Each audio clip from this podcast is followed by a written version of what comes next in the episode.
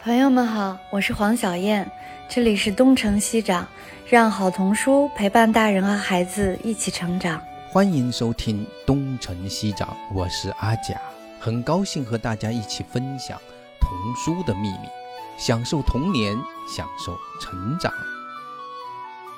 我想呢，就是咱们都是圈内的哈，就是，但是实际上我们平常呢也读的书可能都不大一样啊。就是说，咱们呢，如果老是去推荐自己有关的书，比如我推荐我翻译、我写的书呢，其实有一点点过于的王婆卖瓜了。所以咱们建个规则，比如说。你可以推荐两本自己的书的同时，再推荐两本跟自己完全无关的书。这样的话呢，我觉得所有的编辑啊，只要是愿意来参与的，都可以来 来讲讲，讲两本自己的书，再讲两本别人的书。呃，小燕老师，你觉得怎么样？嗯，其实就是我们不是原来说过一个月做一次做一次活动推荐书吗？对，呃，这个完全可以。就是咱们，我觉得。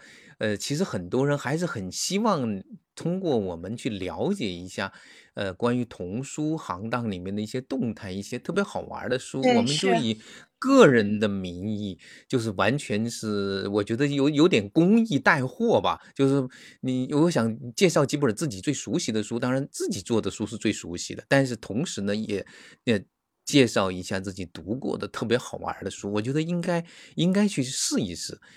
袁泉，你要不接着来？正好我特别想推荐一本书，叫《肯尼的窗户》，是那个啊，桑达克的第一本自写自画的书。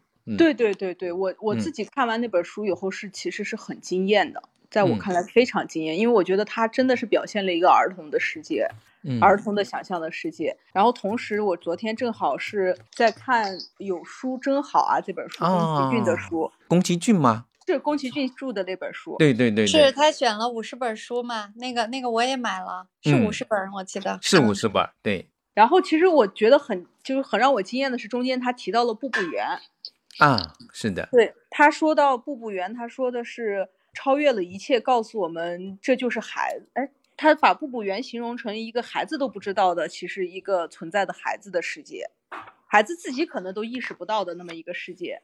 嗯。他那本书其实很有意思，他不是作为一个专家在推荐童书，而是作为一个很很独特的读者。他甚至有一本书，他说：“哎，这本书我没读过，但是我的夫人读过，觉得特别好，所以我也推荐他。”笑死我了。对对对，我找到翻到他原话了，他是这么形容《步步园》的。他说：“步步园这本书厉害之处在于，它描写了连儿童也没有意识到的儿童世界。”嗯嗯，对，当时我就觉得这句话说的真的。就是其实体现了，就是我们大人其实有的时候可能已经失去了一个儿童的世界，但是儿童他自己可能也没意识到他自己的世界是什么样。身在其中啊，对，只缘身在此山中啊。对，但是反而有一些作者，他真的就是类似于《步步园》的这本书，包括我说的《肯尼的窗户》，其实他就是给我们展现出来了这个世界，嗯，属于儿童的世界。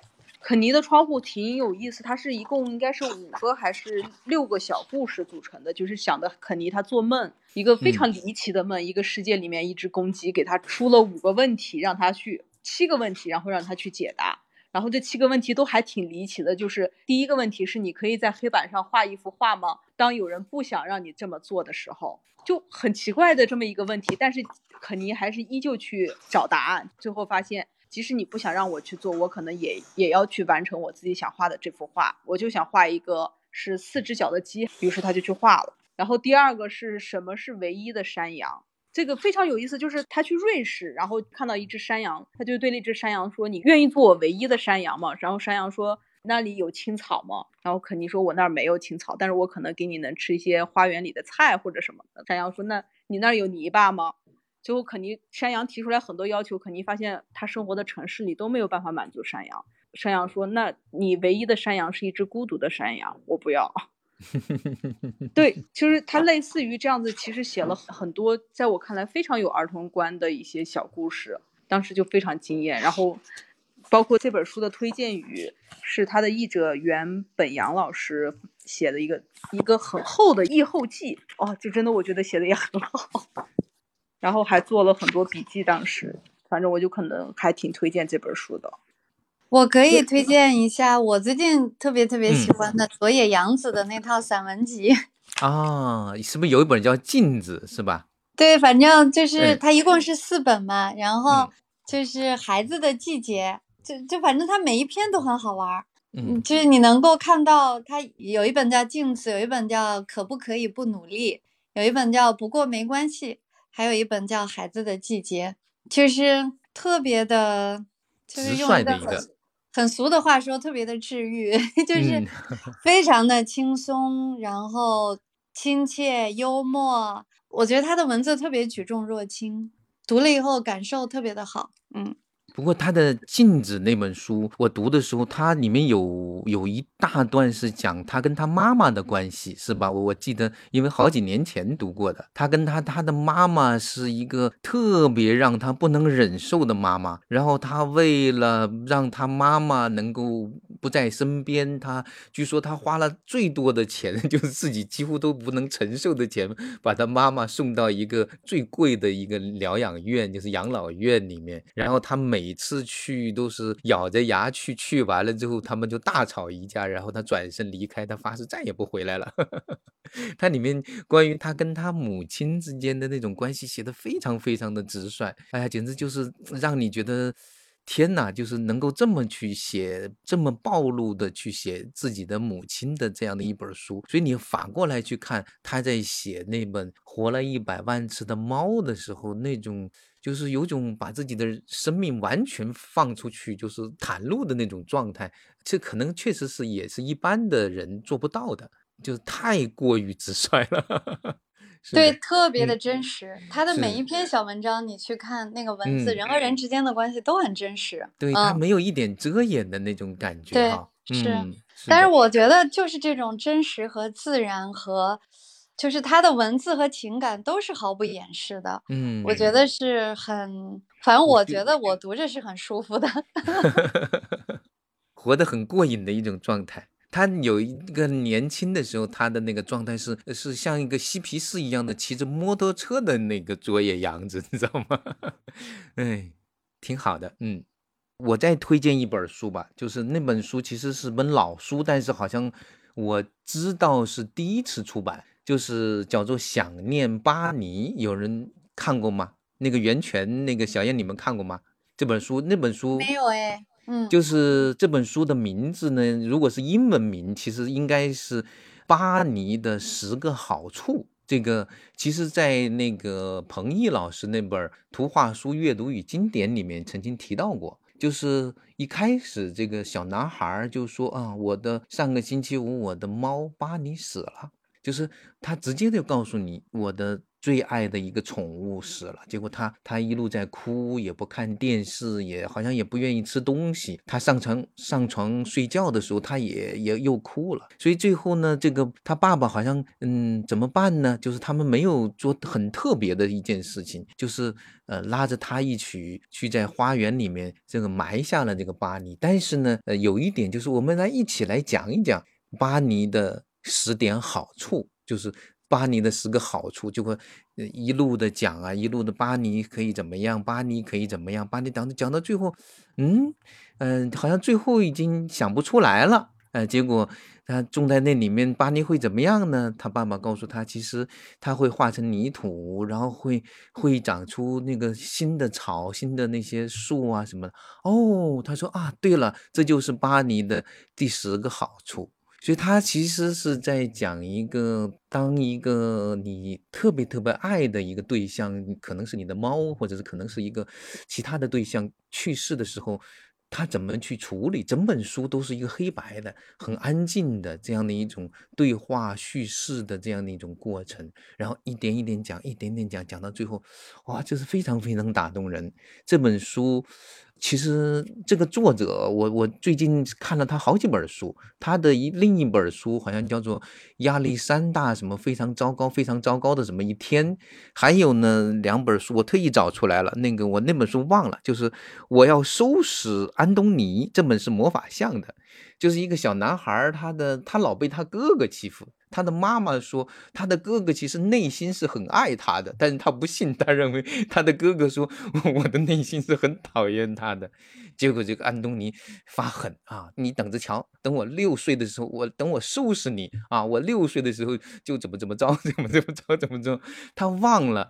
他六岁的时候，他的哥哥还会比他大。他觉得他六岁的时候，他的哥哥会比他小。然后这一路的讲这个故事。他还有一本书叫做《妈妈说世界上根本没有妖怪》，好像这本书，呃，这个作者叫做朱迪斯·维奥斯特。我查过他，啊，他这个人是个很特别的一个人。嗯，研究各方面的东西，然后到了中年的时候转向研究心理学，研究弗洛伊德的心理学。啊，我看他这些作品都带有某种心理疗愈哈，心理的这种描述的，而且写的非常的成功。我觉得如果是要论关于生命的教育，呃，有一本书就是那个《欢的礼物》啊，想念巴尼是可以跟啊《欢的礼物》相媲美的一本书啊。这个是我特别特别推荐的一本书，这个应该是天略呃出的一本书，嗯。您在说的时候，我用电脑查了一下，是吗？就是天略出的，嗯嗯，是刚刚出的。然后我觉得我想说的是，天略的定价好良心啊！哦，这本书多少钱？三十二。哦，是的，够便宜的。在现在的定价里面是不能理解的低，真的好好良心啊！天略，嗯，这个定价。不过这本书它是一本黑白书，是的，嗯，对，嗯，黑白黑白这个定价也很良心，很良心。因为如果是四色的话，的确定不定不到这个价，没法定到这个价。对，但是它图真的画的很好。哎，我我觉得这本书肯定是属于必读的书。如果我很少说什么书是必读，但是这个《想念巴黎》这本书，我觉得今天有机会，我必须得推荐的一本书。嗯，而且也在我手边，但是我一直没有读，我今天晚上必须把它读了。对对，你想想它的名字，我我更喜欢它的原名，就是《巴黎的十个好处》。嗯。听起来非常的儿童，想念巴尼好像太太切入主题了。他他就是在想这个讲他的一件一件的好处。所以其实当一个你不得不面对一个生命的就是告别的时候，有时候你与其去沉浸在那样的一种状态里面，不如去去感恩跟他相处的那么一段一段的好处啊。那我再分享一本我今年就是看到的非常喜欢的一个绘本，叫《奶奶的夏天》啊，是呃魔法象出的，就是它是西瓜游泳池的作者创作的一本书。嗯，但是我可能讲不了像阿佳老师那么深度，因为这个故事情节就是很简单，就是一个老奶奶生活在她家里，然后她的小外孙女儿来看她，给她带了一个海。刚从海边回来，给他带了一个小海螺，然后他和外孙待一段时间以后，外孙给他听说：“奶奶，你听这个海螺里面有海的声音。”然后过了一会儿就走了，就留只留下了老奶奶和他的狗。然后慢慢的，那海螺放在那儿，从海螺里突然钻出来一只小螃蟹，然后那狗就逗着那个螃蟹玩。然后过一会儿，那奶奶就和和那个狗就换上了泳衣，然后就朝着那个海螺走去，走啊走啊，就走进了海螺里面，然后就走到了大海边，就通过海螺来到大海边。感受海风，然后最后等他们回来的时候，你会发现他孙子再来看他的时候，发现哎，奶奶怎么浑身都晒得黑黑的了？就是一本很温馨，但是你又说没有说有一些情节很惊艳到你，或者是某一句话很温馨，但是你看完整本书，你就会觉得哎呀，世界真可爱。嗯，好想有个这样的奶奶是吗？对，好想要一个那 那样的海螺。海螺，好吧。啊，对对。反而那本 书最打动我的是一个画面，就是那个海螺里钻出来一只小螃蟹。嗯。就突然那海螺就放在地毯旁边，然后就突然钻出来一只小螃蟹，那个螃蟹哒哒哒走，那个后面一排小的汉字哒哒哒，然后那只狗就在追那只螃蟹。哦，你就会觉得怎么这么可爱？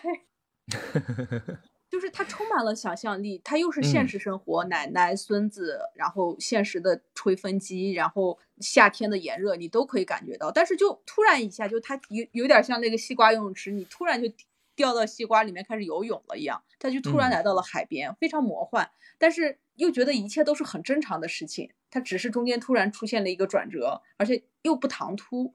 所以这本书今年其实我我推荐的。推荐他们去读，他们都会很被打动。很很适合夏天 对对，非常适合夏天。虽然夏天已经过去了，但是现在也可以再 再回忆一下夏天的味道。其实你们刚才在说的时候，我就袁泉你在说的时候，我就打开了这个书的，就是奶奶的夏天的页面，我就在看这个图哈，然后我就在想，就是每个人其实喜欢的书的感受，就我们刚才趣味不一样，然后就是。同样一本书，不同的人的阅读感受肯定也都不一样。我们刚才不是说了吗？读书实际上是在读自己啊。是的，是的。然后你喜欢这本书，你刚才在说的时候，我觉得我能理解你为什么喜欢这本书。但是你比如说，因为我没有读过这本书，然后我一看画风，我就会觉得，也许我我喜欢这个书可能有一定的难度哈，就是因为我我没有看。嗯，对。但是我也能理解你为什么喜欢他。就是你说的时候，我就感觉他。跟你的个性啊，很契合哈。对对对对对，我有我有这种感觉。对我就是想 想分享一下这个。对，很适合那种呃愿意享受生活中那种小小的那种呃很很享受的那种片刻哈，那种那种看起来很很平凡，但是可以让你人觉得特别特别好。我觉得这也是一种能力。既有有创作的人要有能力去表表现这种小小的美好，但是读的人也要有这样的一种是的，其实嗯蛮有一种活在当下的那种感受美好的一种能力。这个其实小孩如果呃经常读读，他会印证他的身边的那些很小的那些美好。我觉得他会活得很至少是很自在，是很享受他的作为生命的一个过程。还有那个，我觉得圆圈之所以喜欢，还有那个魔法通道，就是圆圈也是一个，就是还像一个孩子一样，我觉得还是充满了好奇和想象力。就是我觉得他喜欢还有那种 魔法通道的那种。对，那那那我必须要再推荐另外一本书，调整一下大家对我的这个。就另外一本书也是我今年非常惊艳，也是韩国的作家的，叫《这是真的吗》。啊，就当时看完也非常触动。呃，其实他就是一介绍一个韩，就刚开始大家你们好，我叫索莉，我生活在韩国，我喜欢画画，我是淘气包，我的梦想是成为一个画家，就很简单一个开篇，而且画的极其的儿童，极其的幼稚，极其的就是铅笔画，非常而且看起来画面很脏，就像画错了要重新擦掉重画都有这种的。然后转转页就是你好，我叫夏山。我生活在吉尔吉斯坦的下下山，我每天在矿井里搬运五十多公斤的煤炭。一想到肚子饿的弟弟，再辛苦我都能忍受。对，就是直接就是从一个韩国的孩子，我想成为画家，到第二个就是生活在吉尔吉斯坦，然后画面里就是他在煤矿的隧道里面搬煤的一个画面，然后再下一页就是你好，我叫帕尼尔。我生活在印度，在毛毯厂工做工，每天工作十四个小时。我的梦想是努力工作，还清家人的债。就是他之后的每一个孩子，他其实包括后面是在乌干达经历战争的，而不是真经历战争，经经历儿童疟疾，有十一万的儿童因为疟疾失去生命。由于药品昂贵，医疗设备不完善，我的好朋友也也因为疟疾而去世了。再下一个就生活在呃罗马尼亚，然后她是一个女孩，生活在地下通道里，然后包括有生活在地震的环境里，有生活在战争的场场景里，生活在刚果的男孩九岁就踏上战场，然后三年前得了疾病，然后画面里的孩子是手里拿着枪的，对，这是其实是在我看来是非常现实的一本书。然后最后一句话就是韩国的那个小朋友就是在问：这都是真的吗？整本书就结束了。这本书呢，其实就是有点像是那个陌生的地球人吧，给给孩子们去讲。其实我们每天觉得生生活在自己的世界里，好像觉得呃，所有的人都是理所当然，都是跟我们差不多。但是实际上呢，放眼出去，这个地球上有很多的其他的儿童，同龄的人跟我们很陌生。这个我我以前你还记得吗？那个。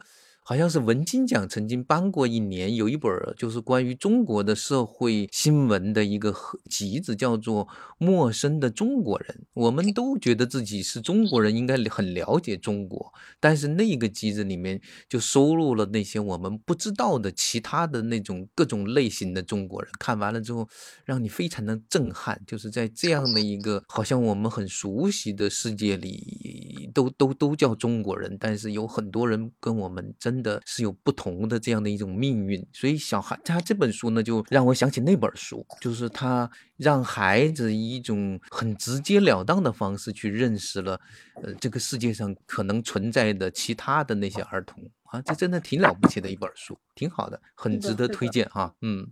对，就是我觉得，就是我那天分享，其实我们每个人生活的世界还是挺小的，但是实际上真实的世界是很大的。嗯，我们活在一个地球上，但是我们活在不同的世界里。是的，是的，就是，而且我觉得这种书其实我不确定啊，这样我可能有点武断，但是我觉得能把这本书买回来给孩子看的家长可能不多。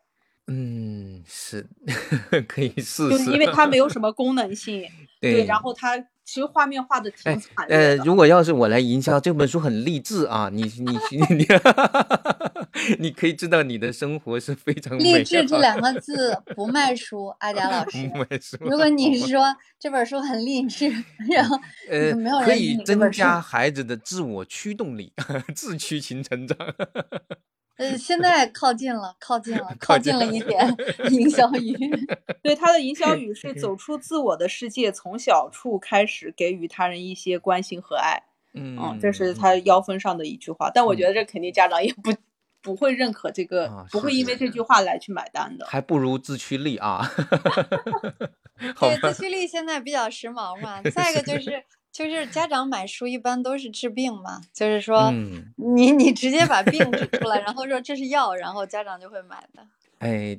这个倒是也有，我记得以前其实曹文轩老师他倒是说过，他他认为孩子能一一种教育里面有一种叫苦难教育啊，是不是那个源泉好像是不是他这么说过啊？就是 要就是说让孩子在他的生命中多了解、接触，他对于他的对于他的现就是当下的生活还是有一些启发的。这个这个对吧？是是是，确实是嗯。这个没有错啊，就是我们其实每一个童书品牌都出了很多。你像我们出的那个一张照片，就是阿尔兹海默症，嗯，然后还有自闭症、校园欺凌、战争是讲战争的。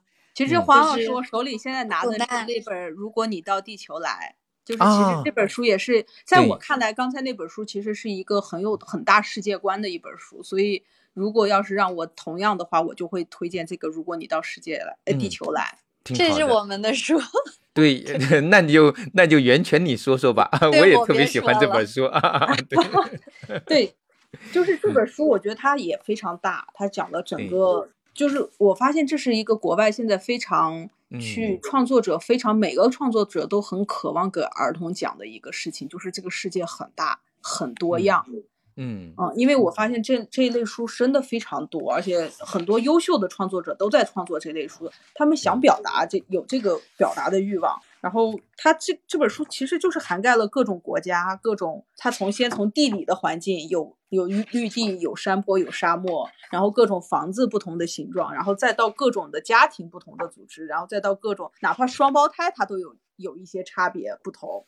对，然后再去每个人的理想，然后四季，我觉得它其实就是一个整个一个不同世界上的各种不同，海洋生物的不同，地理条件的不同，人和人的不同，气候的不同，它把很多不同放在这里面，它来体现这个地球就是很多不同、很多多样性来去组成的，我觉得还蛮蛮有意思。包括其实后面还有颜色的不同、声音的不同，这个这个其实还挺惊奇的。包括有一些很小的东西，很大的东西。他们虽然小的东西有哪些，大的东西有哪些，包括文字、气味的不同，它其实给给了一个很大的世界观。每一页其实都可以和孩子很好的去讨论。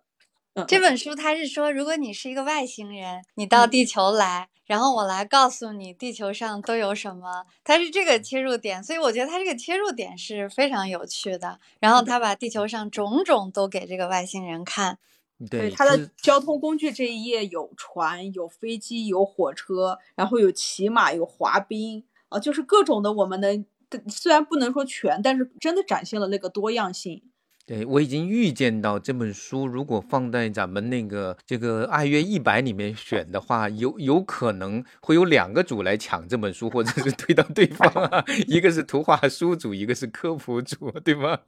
这本书其实还蛮科普的，但实际上呢，它是苏菲写的哈，苏菲创作的。这个苏菲布莱克尔，哎，对对对，他已经拿过了两次那个凯迪克金奖了。就是上一次是你好灯塔吧，哈，他到中国来的那一次，我还跟他一起做过活动的。就他这个人特别有意思，他其实是个澳大利亚人，他那个然后在美国定居，然后他每创作一本书，他还要做一个非常详细的研究，比如他要创作你好灯塔。他就得把那些灯塔都全部都走一遍，然后甚至可以住在某个灯塔里住那么一段时间，然后呢还去做各种各样的关于他的研究。所以这本书实际上我印象中他应该是。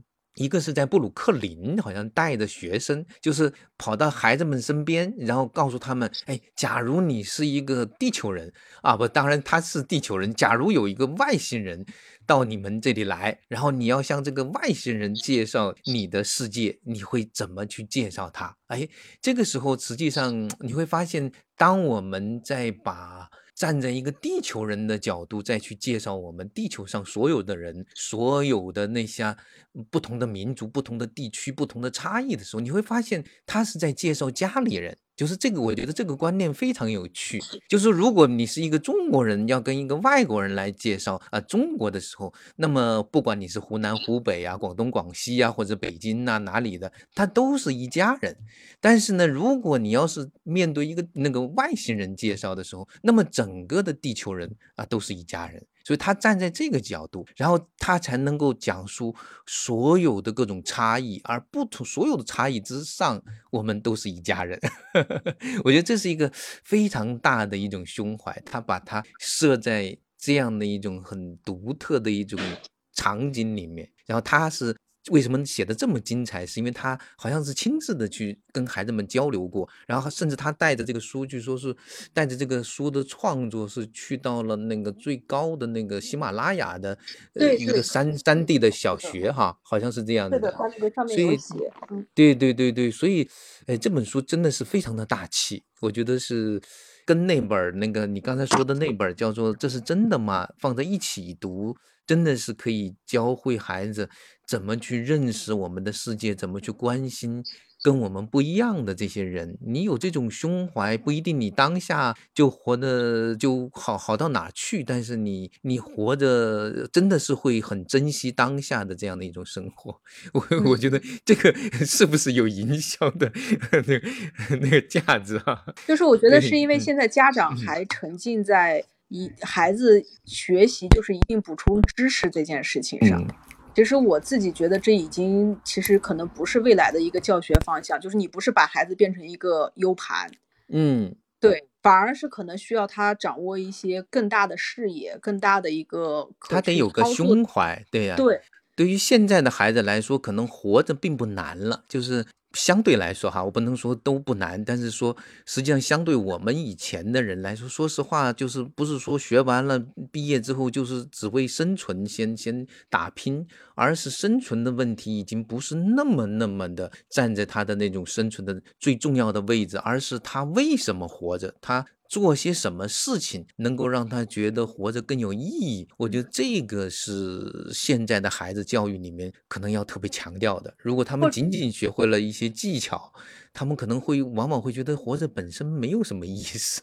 对，或者是可以说，就是未来的孩子、未来的公民，他不不单是为了自己活着，他应该可能他。他要创作的东西也好，他不是为了自己，或者只是为了自己这个民族，因为现在世界交流太方便了。他可能创作的某一样东西，他是为了整个世界来去做的，这都是有可能的。我觉得就是不用再狭隘到只是自己生活活着，嗯，就是可能这些书在我学的是一个未来啊。然后我再再说一下，就是这本书非常有意思的就是它里面 Q 了另外一本书，它 Q 了奥奥利弗的那个。呃，就那个父亲的生活地球笔记嘛，什么那本书，对对对对对，他他他有画这幅画。其实这两本书也也是很类似，那本书也是告诉孩子，你来到地球上，地球上都有些什么，以一个父亲的角度在给孩子说，欢迎你来到这个世界，好像是，如果没记错，是的。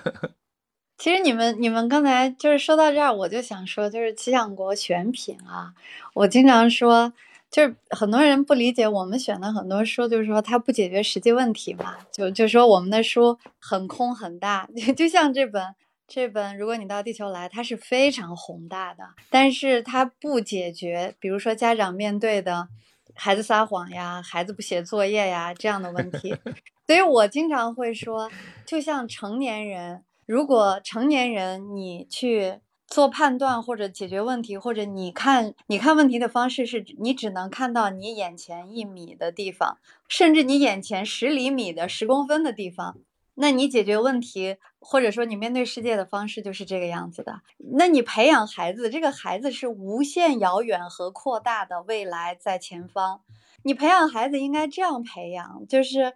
就是要让他走向未来，要让他看到无限的可能性的这样的一种方式去培养。那你就要读这种很宏大的书、很深的书。就像我们中文里面“世界”这个词嘛，就特别有意思。我我们最近在做一些原创的选题的设计，我就跟我们编辑说：“我说大家一定要懂得，我们以后做的书一定要横的、纵的都是要贯穿的。我绝对不做一个点上的书。”就像世界是时间的维度，世是时间的维度，界是空间的维度嘛。我就说，如果我们做的每一本书都能贯穿时空的维度，孩子看这样的书的时候，才是真的有意义的，或者说才能推动着孩子走向未来的。说到这儿了，我就特别想分享这个。是的，有有一点像是要小结的意思，是吧？没有，我没想小结。不过时间也也也经历了很长了。最近我在那个有本书还没出版，在那个魏小读可能要出的一本书，他们好像应该翻译成叫看呀。那是一本奥地利人写的一一个那个创作的书，他就是也是一个盲童学校的老师写的，然后一位你很年轻的艺术家为他创作的。他讲一个呃成年人说啊，那个认知世界是主要是用眼睛，然后那个小那个孩子可能是男孩也可能是女孩，哎，他说哎这个其实是不一定用眼睛，可以用耳朵、眼睛、触觉，还有用想象。然后他们俩呢，就分别来说树啊，来说太阳啊，来说各种各样的大海啊。然后一个人就只是描述眼睛看到的世界，另外一个人可以去描述非常非常丰富的、多姿多彩的，甚至是可以超乎你的那个当下的现实认知的那些东西。但是更多的是一种感觉啊。所以，嗯，到最后那位大人也被说服了，嗯，其实也是应该可以用人的完。完整的那种感觉器官，还有各种感受的方式，甚至想象力去认知这个世界。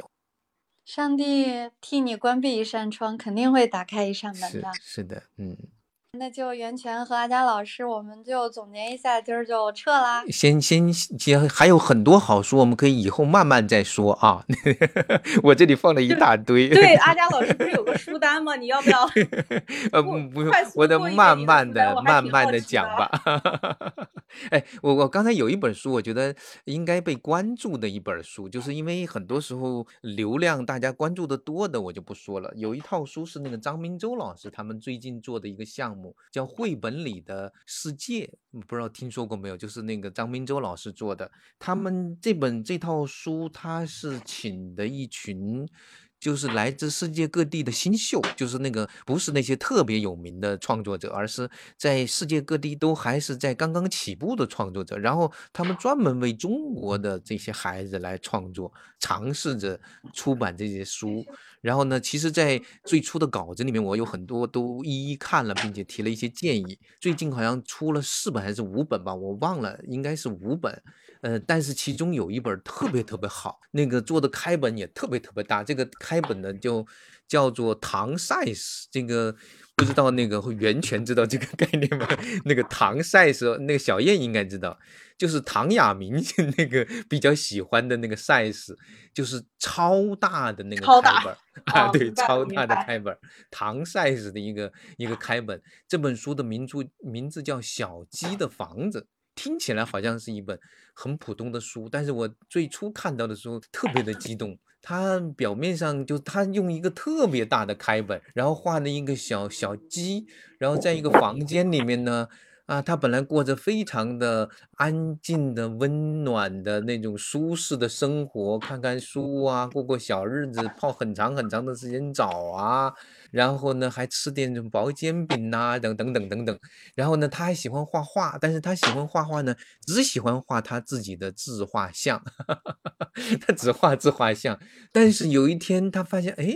他的这个这个墙壁开始裂了，然后他开始补啊，然后拿胶带贴呀，然后各种各样的补，还要拿这个东西敲敲敲钉住，结果那个裂缝越来越大，越来越大，越来越大，越大，直到最后，啪，就是这个墙壁开了，然后他这个从那个黑暗中出来之后，睁开眼睛看到一个非常非常庞大的一一只母鸡站在他旁边，哦，原来是妈妈。哎，然后他出来了之后，他呃又发现了有很多很多的朋友，然后他又重新开始来画画。这个时候，他开始画妈妈，开始画所有的朋友，画整个的世界。哎，很有趣。我觉得当时读到的时候，我说这个创作者一定非常的年轻。后来我查了资料才知道，一九九一年出生的一位。亚美尼亚的阿雷维克多尔啊，这个我从来没有听说过。但是我会发现，世界上在某个角落，一位年轻人啊，他那种创作虽然是一个亚美尼 亚人，但是在中国人读来也能够瞬间的被他击中，这本身就是一件非常美妙的一件事情。嗯，这本书已经出版了啊，呃，可以特别的留意，包括绘本里的世界都可以留意啊，这是另一种原创。还有一个原创，我觉得大吴的，就是知道那个大吴的那三本书嘛。就是我觉得这是大吴这些年，那好像大吴是九几，是不是九五年的呀？很年轻的广州的一个做 IT 的，呃，他为了画画创作图画书，他就去管机房去了，这样他就有更多的时间，一边做着他的本职工作，一边继续的创作。然后他创作的那么多书里，我觉得他最近的那三本，哎，可以说是杰作。就是呃露营呐、散步啊、游河呀，我觉得这个时间太短了，我以后再有时间再细细再说吧。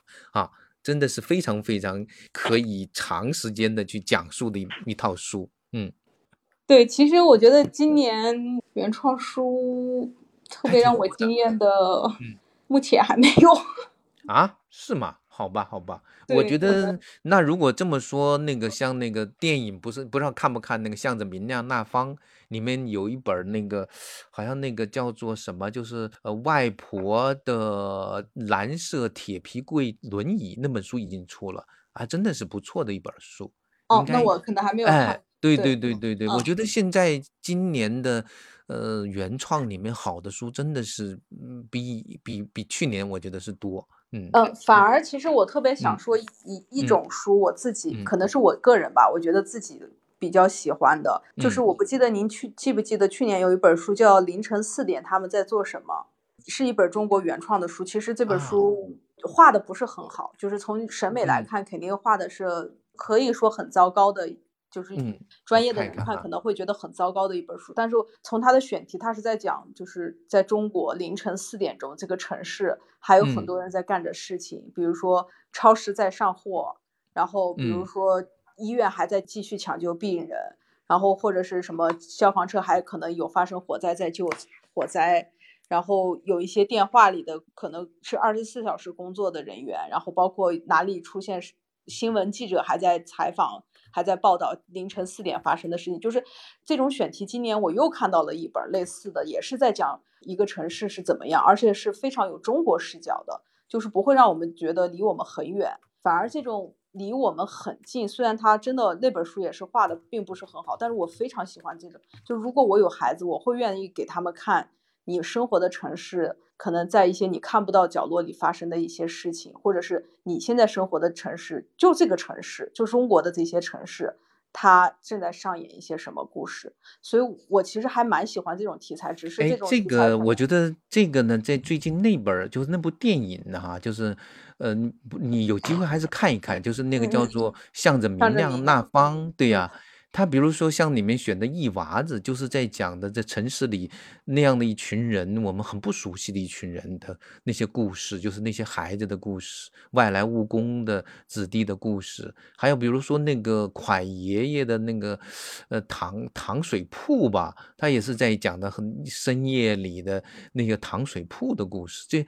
这些年，渐渐的有人在尝试创作，但是最终它必须是一个很优秀的作品，它才能流传下去。仅仅是有个 idea 应该是不够的，对吧？就是它必须得能够真的去打动你，它的那种故事的力量，它的内在的那种情感的推动，嗯。仅仅是概念是，我觉得还不够。是的，是的，是的，所以我也是，就是通过这几本书，我能感觉到，其实我们身边是真的有很多好的故事可以去发掘，可以多去尝试，不用。对我，我觉得还有一本书，那我我还得推荐你，就是奶奶买炸酥肉，也是后浪的一本书，那个啊，对，就有一对吧？对，他的那个我那本书最喜欢他的情节是，就是他去他把整个市场非常高度的还原。了中国的一些市场，对他讲的就是一个很很很日常的一件事情。小孩儿如果不去逛逛市场，他真的不知道人间烟火是怎么回事。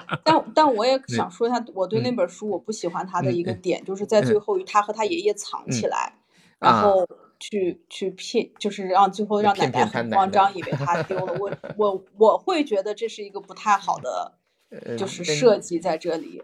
哎，但是这个里面有，虽然小孩可能都会喜欢男，尤其是男人或者男孩都喜欢这种乱七八糟。我并不鼓励，我觉得大人遇到这种事情真的是会很慌张的。好吧，啊，那就小结一下，嗯。你俩都小结完了是吗？啊，我们就算是小结吧，就是我们的小结就是还有很多，我们以后接着再聊，嗯。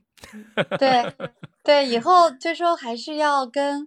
每次就是请请一个品牌的编辑啊，或者什么，大家老师我们商量过，请那个品牌的负责人、主编或者编辑来一起聊，比如说天略的杨娟啊之类的啊。好嘞，那我们就下次再接着聊吧。嗯嗯，好的，阅读愉快啊。嗯，拜拜。嗯。